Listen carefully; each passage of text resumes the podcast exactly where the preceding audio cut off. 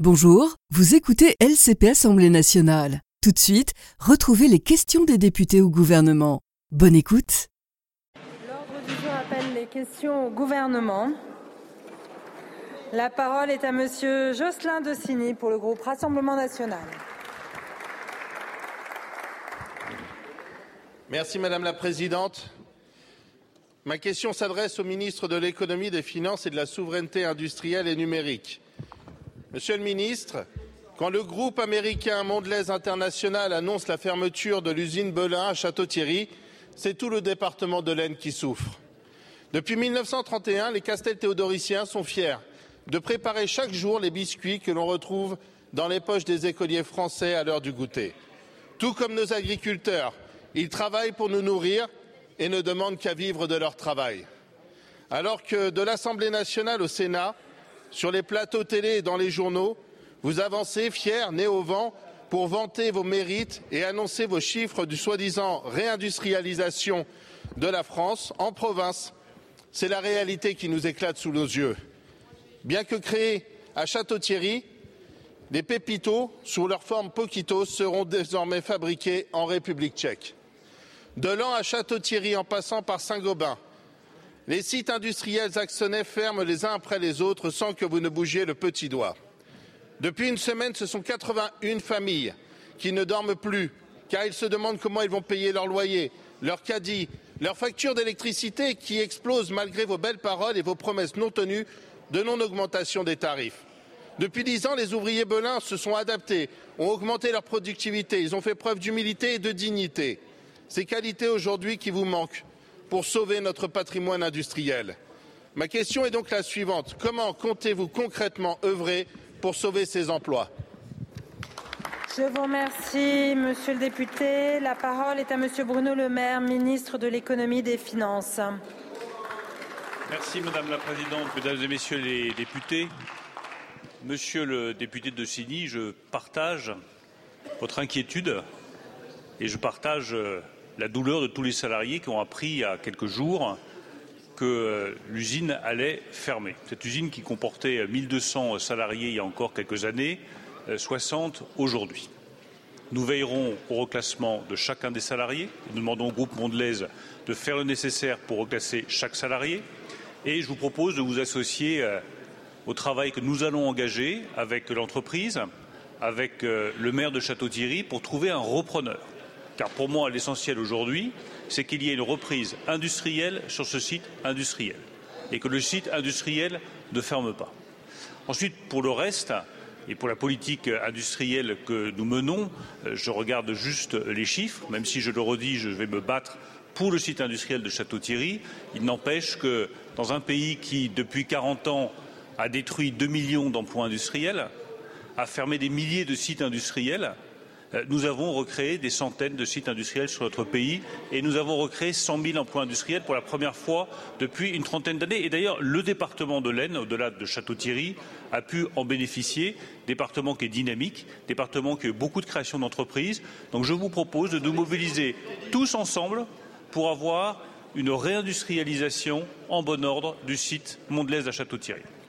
Je vous remercie, monsieur le ministre. Monsieur le député, allez-y. Monsieur le ministre, vos belles promesses, on sait où elles finissent. Aujourd'hui, ce sont des actes que nous voulons. Je vous invite donc dès demain à vous joindre à moi pour nous rendre ensemble sur le site historique de Belin afin de rencontrer les responsables du personnel et la direction. Je vous remercie. La parole pour le groupe Gauche démocrate et républicaine est à Madame Soumia Bourouard. Merci. Merci Madame la Présidente, chers collègues. Je souhaite tout d'abord associer mon groupe à l'hommage rendu aux invalides aux victimes du 7 octobre 2023 en Israël. Il n'y a pas de mots assez forts pour qualifier les crimes commis par le Hamas. Nous adressons nos pensées aux victimes, aux familles et aux otages dont nous espérons la libération rapide. L'horreur de ces vies brisées ne peut justifier ce qui se passe actuellement à Gaza.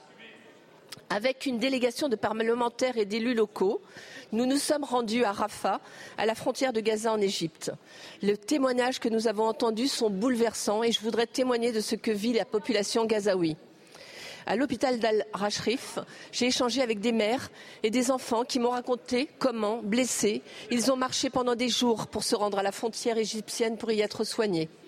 Nous avons entendu les témoignages d'humanitaires, dont Raphaël Pitti, qui raconte le sort de ces civils qui n'ont plus de quoi se nourrir, plus d'endroits où se réfugier, ni d'hôpitaux pour se faire soigner. La bande de Gaza est un champ de ruines où la population vit recluse sur 34 kilomètres carrés. Il n'y a pas que les bombes qui tuent. Il y a aussi la pénurie désespérée de médicaments, de nourriture, d'eau. Les Gazaouis sont entassés dans le seul hôpital en service et qui est au bord de l'effondrement. La France doit maintenir et amplifier les aides accordées à l'UNRWA, seule organisation présente pour venir en aide aux civils. La diplomatie française envoie des médicaments et du matériel sur place, certes. Mais comment s'en satisfaire lorsque les autorités israéliennes rejettent ce matériel sans raison valable? Ce qui se passe est inhumain. Monsieur le ministre, la voix de la France est importante. Quelles sont les actions que notre diplomatie met en œuvre pour obtenir un cessez-le-feu immédiat et permanent? Je vous remercie, ma chère collègue. La parole est à Monsieur Stéphane Séjourné, ministre de l'Europe et des Affaires étrangères.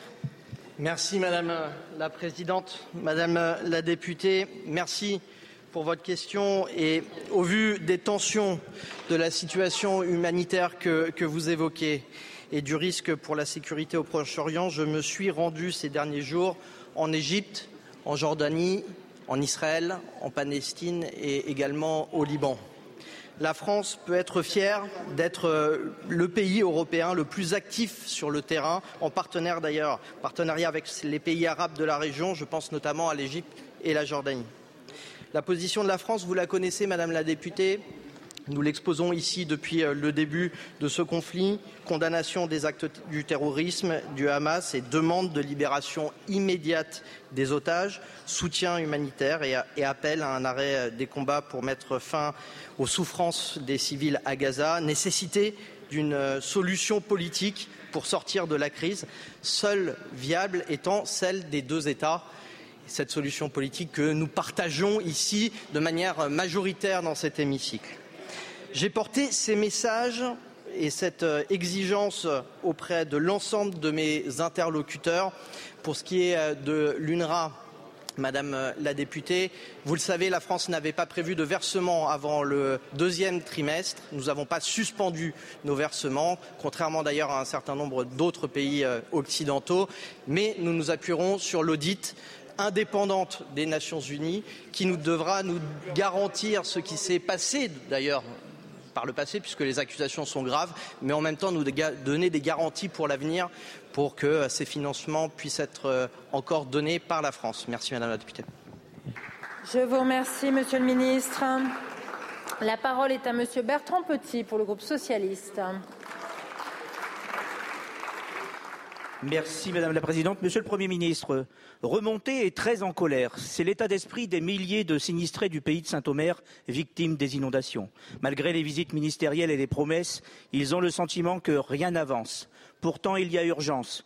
Urgence tout d'abord à les indemniser. Ils sont encore très nombreux à attendre le passage de l'expert ou son rapport. Trop d'incertitudes entourent aussi la mise en œuvre du fonds Barnier et les conditions de rachat et d'indemnisation pour ceux qui savent qu'ils ne regagneront jamais leur maison. Pour eux, le temps presse. Urgence également à mobiliser des aides immédiates pour permettre aux sinistrés de supporter les coûts de vétusté, alors que les assurances traînent les pieds à indemniser, pour l'achat de matériaux de reconstruction ou encore pour le paiement de la taxe foncière pour ceux qui ne retourneront pas dans leur domicile avant de très longs mois dans toute la vallée industrielle et ouvrière de Huizerne, Blandec et Arc, des familles modestes ont tout perdu. Face à leur détresse, la réponse de l'État doit être forte et rapide. Or, dans ces communes, les sinistrés déplorent l'absence significative de travaux de curage, de nettoyage et d'enlèvement des embâcles des cours d'eau. Les collectivités sont au rendez-vous, mais font avec leurs moyens. Comme vous l'avez dit, Monsieur le Premier ministre, à situation exceptionnelle, mesures exceptionnelles. Quelles sont-elles? Urgence encore à renforcer et à moderniser le parc des pompes vieillissantes de l'institution des Watringues pour l'évacuation à la mer et le curage des canaux de VNF, comme le bief du Haut-Pont à Saint-Omer, envasé depuis des années. Je le réclame depuis des mois par des courriers restés sans réponse à votre ministre Christophe Béchu. Urgence enfin à prendre en charge les franchises, les franchises des artisans et des commerçants sinistrés. Vous en avez acté le principe lors de votre déplacement à Clermarais. J'ai cru comprendre que cela n'était plus d'actualité. Qu'en est-il? Monsieur le Premier ministre, au moment où vous vous apprêtez à revenir dans l'Audomarois, je peux vous assurer que la colère est particulièrement palpable. En dépit de certaines déclarations, rien n'est réglé. Le temps de la compassion et des promesses est révolu. Merci. Nos habitants à bout attendent des actes, du concret. Merci beaucoup. Merci. La parole est à Monsieur Christophe Béchu, ministre de la Transition écologique et de la cohésion des territoires. Monsieur le député euh, Bertrand Petit, nous avons installé il y a 15 jours un comité ministériel de suivi qui se réunit tous les 15 jours. Le 1er février, le décret curage a été publié au journal officiel conformément aux engagements. Le 2 février, le décret sur la prise en charge par le fonds Barnier à hauteur de 100% des bâtards a été pris en charge. Le jour de sa nomination, le Premier ministre s'est rendu sur place, il a annoncé des aides pour les très petites entreprises. Les modalités ont été précisées à l'ensemble des élus la semaine dernière et correspondent aux engagements pris à Clermarais à hauteur de 5 000 euros pour ces sociétés.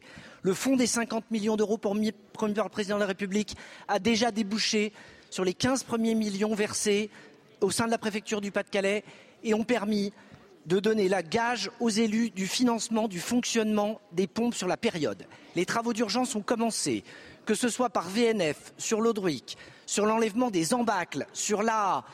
Et je comprends évidemment la colère, mais je n'accepte pas que vous puissiez dire que rien n'a été fait parce que précisément, les collectivités locales, les élus se mobilisent en parallèle.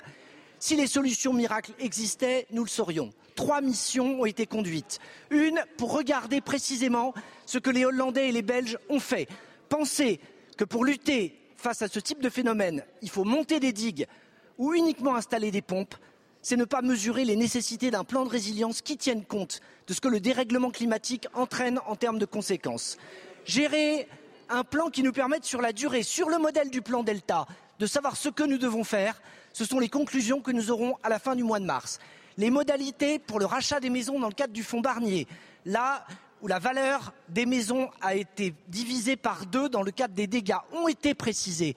Des éléments le seront à nouveau par la préfecture du Maine-et-Loire, par la préfecture du Pas-de-Calais dans les jours qui viennent. Et le Premier ministre aura l'occasion demain, à l'occasion de sa deuxième visite sur place en moins d'un mois, de venir à nouveau préciser et rappeler la détermination et la mobilisation de l'État. Mettez-vous dans le camp de ceux qui proposent Merci, des solutions, de ceux qui font en sorte d'être aux côtés Merci, de ceux qui sont sinistrés. Et- Merci beaucoup, Monsieur le ministre. Monsieur le ministre. Alors, Monsieur le ministre, vous êtes à 2 minutes 20, donc je pense que je vous invite à respecter. Et vous n'avez plus de temps du tout, vous aviez aussi débordé de 10 secondes. Donc revenons sur nos deux minutes, s'il vous plaît. La parole est à Madame Caroline Yadan pour le groupe Renaissance.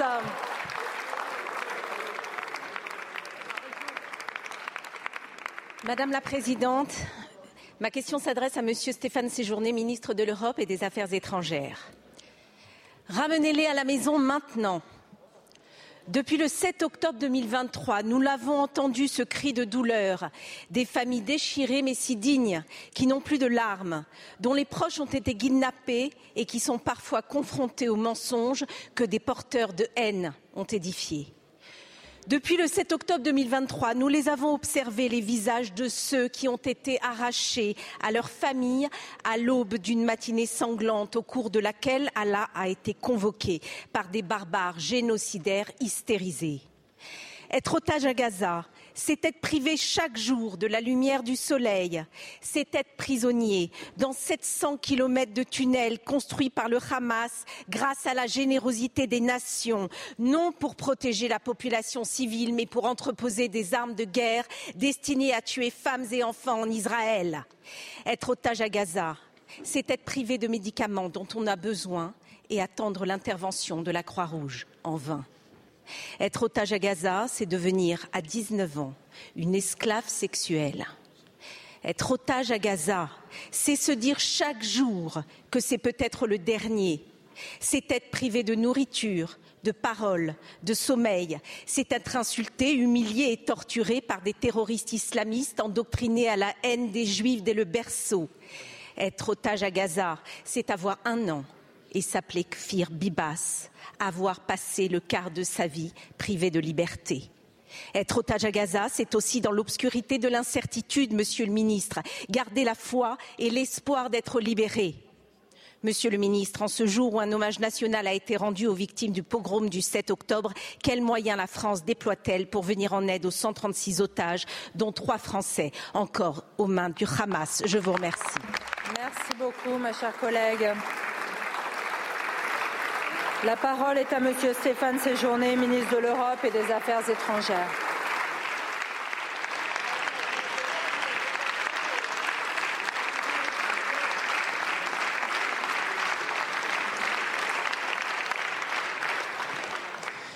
Merci, Madame la députée Caroline Adam. Comme euh, je le disais, une de vos collègues, je rentre d'Israël où j'étais lundi à l'occasion d'une tournée euh, dans la région et j'ai rencontré les familles de nos compatriotes encore otages des terroristes du Hamas et j'ai vu leur douleur. Vos mots euh, sont touchants et je pense que nous partageons leur peine. De nouveau ce matin, après l'hommage rendu par la France à ces 42 enfants morts en Israël dans les attaques barbares du 7 octobre, le président de la République et moi-même avons de nouveau vu les familles des otages. Comme le président de la République l'a dit ce matin une nouvelle fois, comme j'ai eu l'occasion de le dire directement, comme je l'ai réaffirmé également à mes interlocuteurs, la libération des otages, tous les otages, sans condition, sans aucune condition, Madame la députée, demeure la priorité de la France. Je veux aussi dire que nous agissons. Nous agissons sur euh, le terrain diplomatique avec euh, nos partenaires les plus engagés dans cet effort, évidemment Israël, mais également le Qatar, la Jordanie et l'Égypte. Nous agissons également sur le terrain opérationnel où euh, nous avons mené d'ailleurs une opération extrêmement complexe pour fournir des médicaments aux otages retenus dans la bande de Gaza. Alors, Madame la députée, en cette euh, journée d'hommage, je tiens à réaffirmer solennellement devant la représentation nationale que la libération des otages français à Gaza fait aujourd'hui l'objet d'une mobilisation entière et totale du service de l'État. Merci, je vous remercie. Je vous remercie, Monsieur le Ministre. La parole est à Monsieur Damien Maudet pour le groupe La France Insoumise. Merci Madame la Présidente. Ma question s'adresse à Madame la Ministre de la Santé. Quand il y a des morts, on ne fait pas remonter l'info aux autorités. Si ça ne fait pas trop de bruit, on met l'incident sous le tapis. Voilà ce que nous dit désabusé, dégoûté, un chef de service des urgences. Et on m'écrit. À Limoges, ce week-end, on a eu 90 personnes aux urgences. Ça veut donc dire qu'il y en avait 70 qui attendaient dans les couloirs. À Strasbourg, le taux d'occupation des lits est de 190%. Ils ont même installé une unité d'urgence sur le parking. À Carré, en Mayenne, à Pertuis, partout en France, les soignants sont dans la survie, des patients sont à l'agonie. À Necker, les médecins alertent. Un enfant meurt tous les mois, faute de pouvoir être opéré. Sur le seul mois de décembre 2022, 150 personnes seraient décédées aux urgences, faute de prise en charge. Et alors qu'un médecin déplorait un manque de moyens ce soir-là, à hier, le jeune Lucas, 25 ans, est décédé d'une septicémie après une nuit dans un couloir.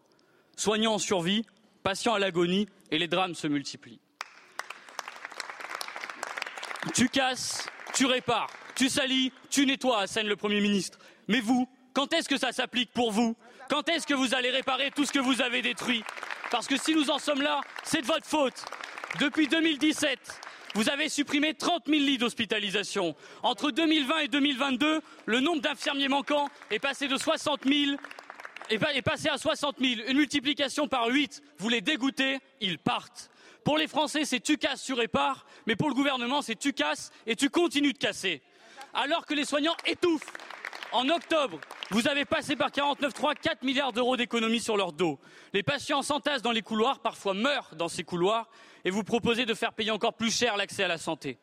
Madame la ministre, des gens peuvent décéder seuls sur des brancards, faute de prise en charge, faute de personnel. Alors combien de burn-out Combien de services fermés Et combien de drames avant que vous ne réagissiez? Je vous remercie. La parole est à Madame Catherine Vautrin, ministre du Travail, de la Santé et des Solidarités. Merci Madame la Présidente, Mesdames et Messieurs les députés, Monsieur le député Damien Miodet. Monsieur le député, chacun le sait, dans notre pays, 52 000 personnes passent chaque jour dans les services des urgences, dont 10 000 enfants. Ça, c'est la réalité de ce que nous vivons au quotidien avec des femmes et des hommes qui sont particulièrement mobilisés. Je veux parler des équipes soignantes. Pour autant, vous l'avez dit, et je pense que chacun peut le dire ici, chaque mort est évidemment un drame.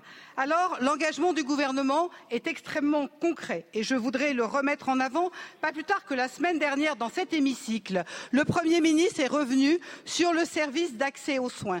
Nous avons actuellement une soixantaine de services d'accès aux soins dans notre pays qui réunissent précisément les libéraux et les professionnels euh, hospitaliers. L'objectif, c'est que d'ici l'été, c'est pas long, d'ici l'été, nous ayons des services d'accès aux soins dans chacun des départements. Parce qu'un service d'accès aux soins dans chaque département, mesdames et messieurs les députés, c'est la certitude d'avoir une réponse médicalisée en fonction des besoins de chacun de ces patients.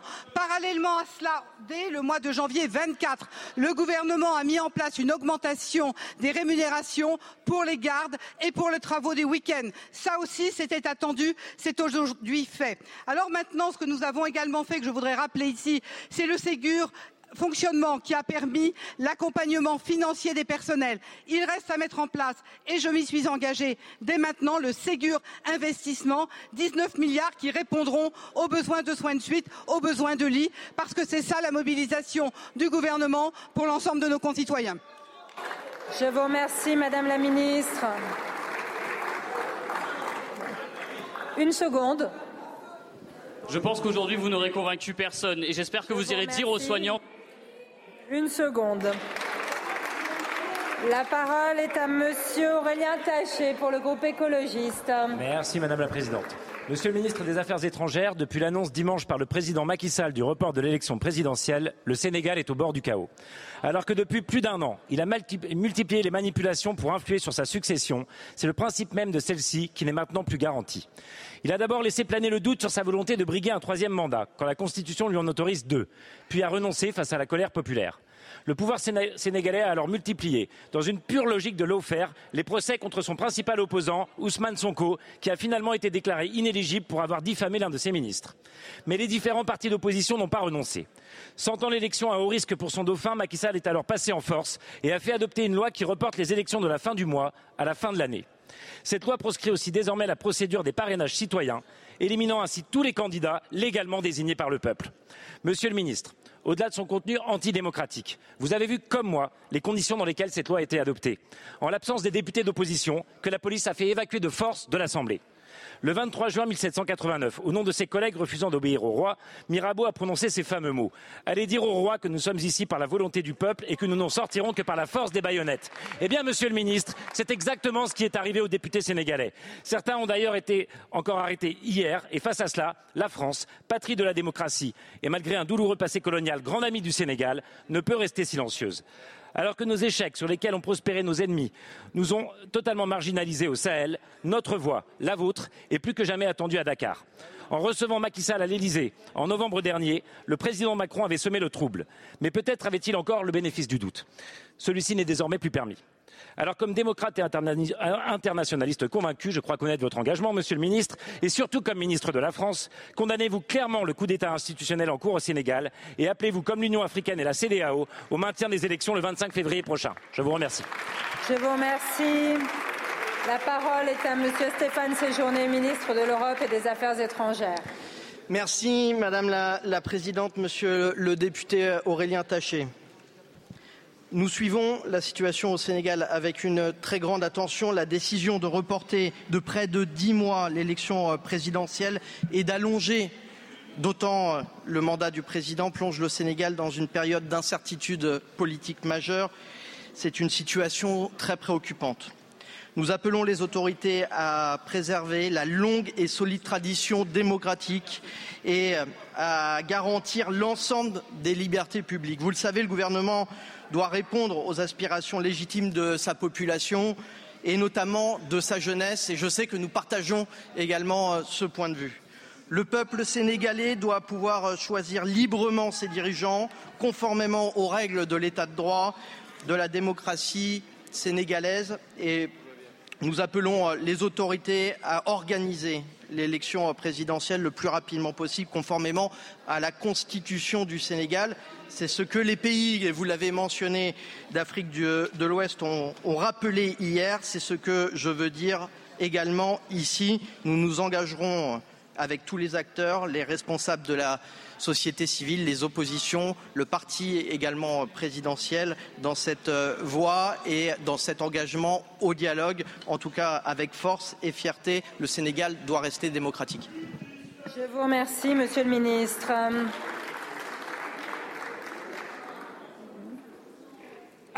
Allez-y vous, Monsieur le Ministre, et n'envoyez pas Monsieur Bockel. Je vous remercie. La parole est à Monsieur Cyril Isaac Sibyl pour le groupe démocrate. Merci Madame la Présidente. Mesdames et Messieurs les ministres, chers collègues, ma question s'adresse à Christophe Béchu, ministre de la Transition écologique et de la cohésion des territoires. En juillet dernier, Elisabeth Borne, Première ministre, m'a confié une mission sur les PFAS, les perfluorés, ces substances chimiques créées par l'homme et connues sous l'appellation de polluants éternels. Ces PFAS sont utilisés depuis plus de 70 ans par les industriels en raison de leurs propriétés exceptionnelles. Elles résistent à l'eau, au cœur gras, aux hautes températures et sont faiblement dégradables. Mais revers de la médaille, ils sont à l'origine d'une pollution historique qui pose un véritable problème de santé publique car ils sont toxiques, entraînent des troubles immunitaires, des infertilités et des cancers. Cette pollution, nous la voyons surgir régulièrement dans tous les territoires, encore récemment à Saint-Linde dans le Gard. Par rapport à ça, nous devons faire à deux problèmes. Réagir face à ces pollutions historiques en faisant cesser rapidement les rejets de PIFAS, comme Arkema a su le faire à Pierre-Bénite dans ma circonscription, en dépolluant notamment les eaux destinées à la consommation humaine. Enfin, restreindre l'utilisation des PFAS en fonction de leur usage. Nous savons que certains PFAS sont essentiels, comme par exemple dans le secteur de la santé. Je rappelle que beaucoup de dispositifs médicaux en ont besoin et même certains médicaments comme le Prozac en sont. Et aussi pour la transition écologique pour les batteries et les éoliennes. D'autres sont superflus, même futiles, comme le FART par exemple pour le SI. Ils peuvent être interdits. Monsieur le ministre, mes questions sont les suivantes. Dans quelle mesure la France soutient-elle l'initiative de cinq pays européens de restriction de l'ensemble de la famille des PFAS, et ceci en fonction des usages? Deuxième question, quelle est ou quelle sera la position de la France vis-à-vis -vis de la révision du règlement européen sur les emballages alimentaires, règlement actuellement discuté dans le cadre du trilogue? Monsieur le ministre, je vous remercie. Merci beaucoup, mon cher collègue. La parole est à monsieur Christophe Béchu, ministre de la Transition écologique et de la cohésion des territoires, pour une durée de deux minutes. Merci, Madame la Présidente. Monsieur le député Isaac Sibyl, vous nous avez remis euh, il y a quelques jours ce rapport avec 18 recommandations qui s'articulent finalement autour de deux grands axes. Mieux connaître pour mieux lutter. Et vous pointez le fait que derrière cette appellation de PIFAS, il y a quelques molécules dont on connaît les propriétés, mais il y a une immense majorité pour lesquelles nous avons des données qui sont parcellaires ou absentes et qui nécessitent, en matière de métrologie, en matière d'établissement de normes de rejet, en matière de travaux sur les interactions d'un certain nombre de monomères, mais aussi de polymères, de pouvoir faire progresser la recherche et la science. Ça rejoint la philosophie globale du plan ministériel, le premier dont notre pays s'est doté il y a un peu plus d'un an, en six axes, qui comportait une part européenne sur laquelle vous m'interpellez de manière euh, plus spécifique. Dans le courant de l'année 2023, six pays, le Danemark, la Norvège, l'Allemagne, euh, les Pays-Bas et la France, ça fait cinq, mais j'ai oublié le sixième, se sont mobilisés pour faire en sorte que nous puissions nous doter d'une réglementation dans le cadre des emballages qui soit extrêmement ambitieuse et qui pose des principes d'interdiction. Nous faisons partie de cette coalition, nous la soutenons et nous souhaitons que nous puissions agir en Européens sur cette question des PIFAS. Et très concrètement, le premier rendez-vous de vérité et de cohérence, il porte sur la révision des règles en matière d'emballage et en particulier d'emballage alimentaire. Le texte comprend deux dimensions. La volonté d'aller interdire au niveau européen le bisphénol A. Il est interdit en France depuis 2015. Et le deuxième qui consiste à interdire les PIFAS dans les emballages alimentaires. Nous soutenons cette position. Et la France en européen, souhaite que cette règle s'applique partout en Europe. Comptez sur notre mobilisation et au-delà de notre mobilisation, comptez sur le fait que dans ces 18 recommandations, nous sommes d'ores et déjà en train de regarder celles que nous allons pouvoir mettre en œuvre quand? Dans quelques mois. Monsieur le ministre, la parole est à monsieur Jean-Louis Bricou pour le groupe IOT. Merci Madame la Présidente. Ma question s'adresse à Monsieur le ministre de l'écologie. Monsieur le ministre, face aux enjeux climatiques, avec la fin annoncée de la commercialisation des véhicules thermiques pour 2035, il nous faut aller vite pour décider nos concitoyens à passer à l'électrique. Pour l'acquisition, l'accompagnement des pouvoirs publics est effectivement au rendez-vous avec euh, le bonus écologique, la prime à la conversion ou le leasing social. Par contre, concernant le rechargement, c'est une autre affaire. On est loin des promesses constructeurs d'un plein à coût dérisoire. Si vous rechargez au domicile, tout va bien. Mais dès que l'usage vous force à des trajets longs ou à l'itinérance, l'accès, mais surtout le coût de rechargement, laisse place à des mauvaises surprises. On est loin des conditions de concurrence constatées dans nos traditionnelles stations-service. Pas ou peu d'affichage des prix aux bornes, pas de préaffichage au bord des routes, pas ou peu d'accès au règlement par carte bancaire, pas de site comparatif, des formules de tarification qui interrogent. En effet, aux tarifs euh, euro kilowattheure peuvent s'ajouter des frais de stationnement, des frais à la minute ou des frais de lancement de session. D'autre part, s'ajoute aussi une obligation de souscrire à un ou plusieurs abonnements pour obtenir un tarif préférentiel. Dans une enquête d'ailleurs, UFC Que Choisir donne l'exemple du rechargement d'une voiture citadine sur borne lente à Lyon. Le coût peut varier de 7,35 euros à 68,77 euros en fonction de l'opérateur. Bref, Monsieur le Ministre, ces écarts interrogent. Une situation qui risque d'ailleurs de décourager les bonnes volontés d'acquérir un véhicule propre. Je vais déposer une proposition de loi à vocation transpartisane visant à créer les conditions d'une réelle concurrence et à revenir à des prix justes. Êtes-vous prêt, Monsieur le Ministre, à accueillir favorablement nos propositions? Je vous remercie, mon cher collègue. La parole est à Monsieur Christophe Béchu, ministre de la Transition écologique et de la cohésion des territoires. Monsieur le député Guy Bricot, merci pour votre question et je ne suis pas et je ne pardon, monsieur le député Jean-Louis Bricot, je ne suis pas surpris par votre question, parce que je sais l'attention que vous portez à ce sujet et la volonté de regarder au-delà des véhicules comment l'aménagement de notre territoire permet à nos concitoyens partout de pouvoir accéder à cette technologie. Vous avez évoqué le sujet effectivement de l'aide à l'acquisition, depuis le soutien, y compris pour le rétrofit, la prime à la conversion et évidemment sur le leasing, le succès que nous sommes en train de connaître avec un chiffre qui, à la minute où je vous parle, a d'ores et déjà dépassé les 35 000 réservations en termes de leasing. Mais votre sujet porte sur les bornes. Et non seulement j'accueille de façon tout à fait favorable la perspective que vous vous saisissiez de cette question, mais j'accueille avec impatience les propositions que vous nous ferez. Nous attendons, là, dans les prochaines semaines, le rapport de l'autorité de la concurrence qui s'est auto-saisi de toutes les questions que vous venez d'évoquer sur les difficultés d'interopérabilité, sur les écarts de prix qui peuvent être constatés, sur les sujets qu'il y a avec parfois des déficits d'information. On a un plan de déploiement des bornes de recharge qui nous a permis de dépasser le seuil des 100 000 bornes en mai. On est environ à 140 000. On a un règlement européen AFIR qui pose des obligations de transparence que nous allons renforcer. Mais il y a, en parallèle, les pratiques que vous décrivez et sur lesquelles, entre le rapport de l'autorité de la concurrence et les propositions, cher Jean-Louis Bricou, que vous nous ferez, nous aurons matière à pouvoir compléter, si j'ose dire, les trous dans la raquette et nous assurer que la décarbonation du parc automobile est effectivement enclenchée de manière irrémédiable. Merci par avance. Je vous remercie, Monsieur le Ministre. Monsieur Bricou euh, merci. D'abord, merci de votre réponse, Monsieur le Ministre. Il faut effectivement aller vite si on ne veut pas décourager nos, nos usagers aux transitions écologiques. Je vous remercie. Merci beaucoup. La parole est à maintenant Présent au président Marlex pour le groupe Les Républicains.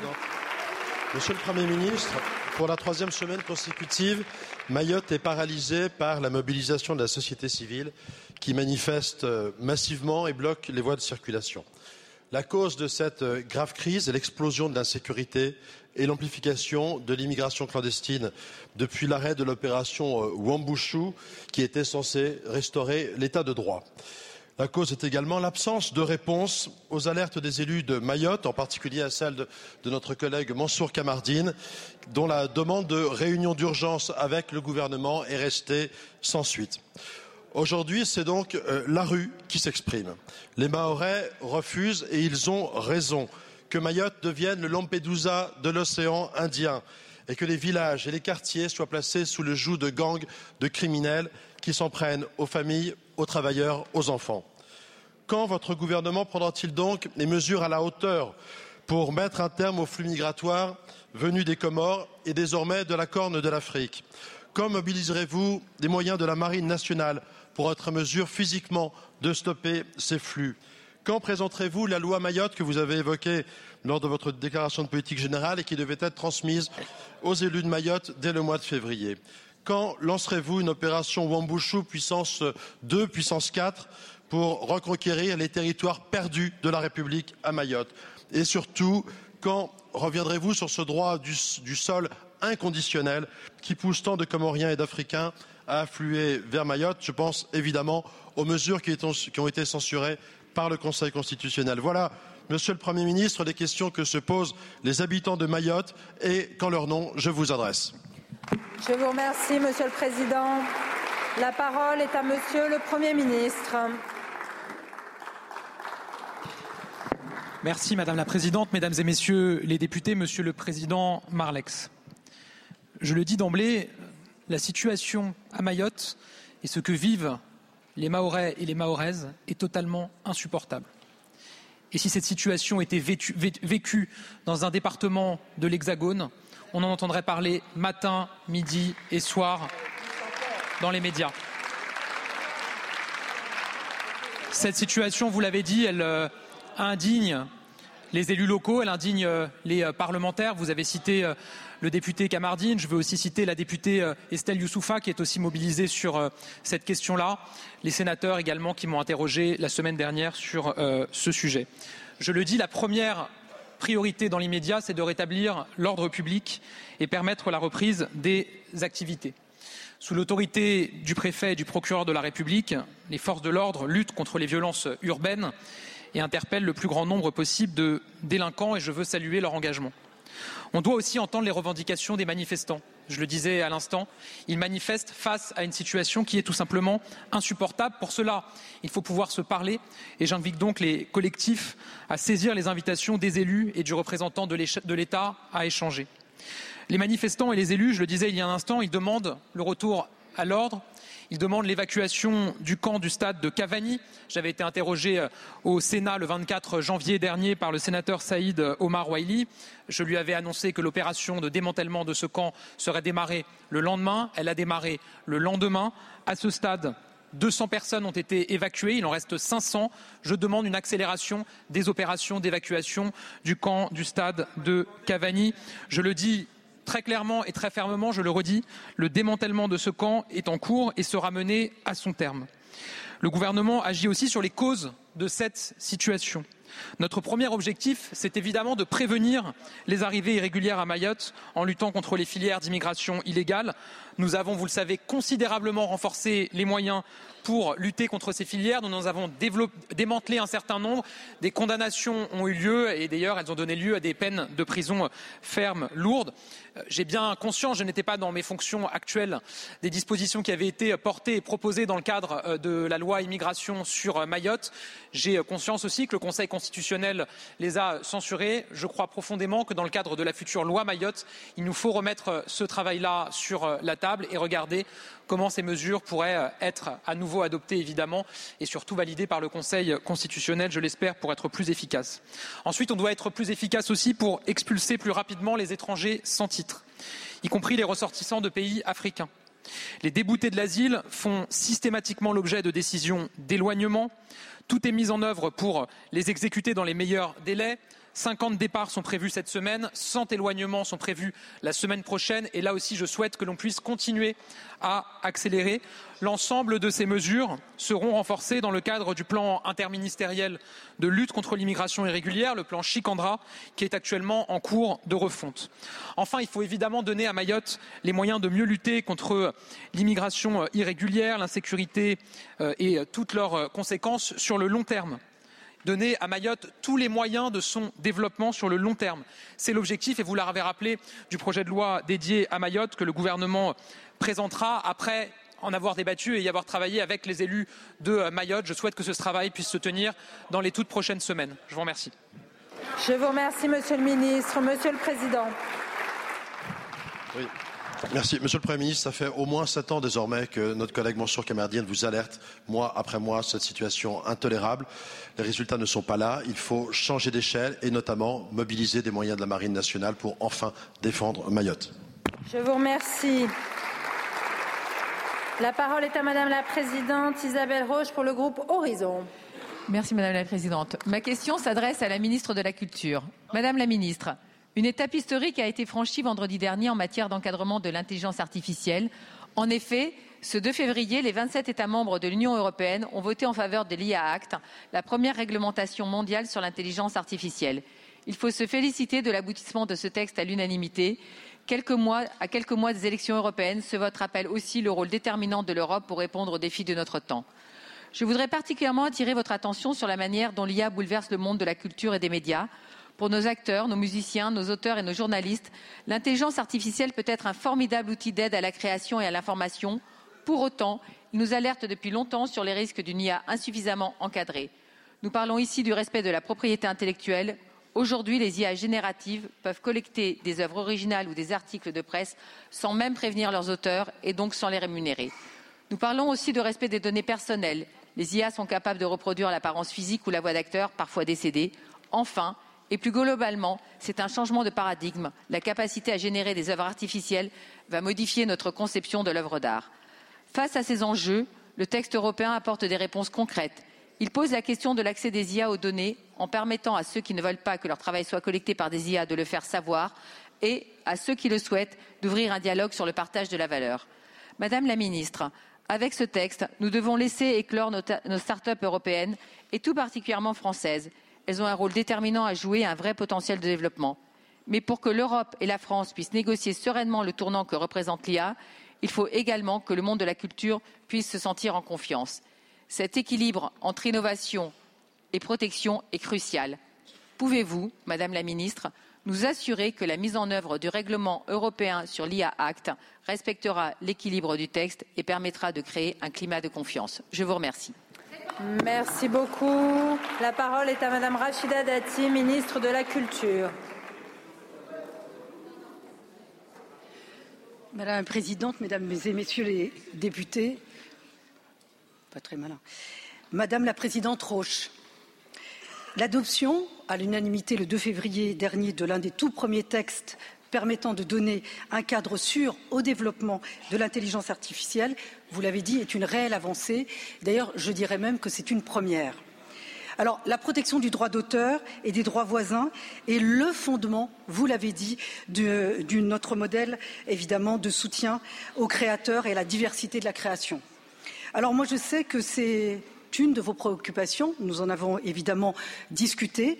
Et vous l'avez dit, l'intelligence artificielle générative se nourrissent de très nombreuses œuvres euh, protégées par le droit d'auteur. C'est pour cela euh, qu'avec votre soutien d'ailleurs, que le gouvernement a été très attentif au respect, à ce respect des droits des créateurs, avec le respect du secret des affaires afin de permettre notamment l'innovation. Alors, euh, je sais que euh, notre conviction commune est qu'il est vain d'opposer innovation et droit d'auteur.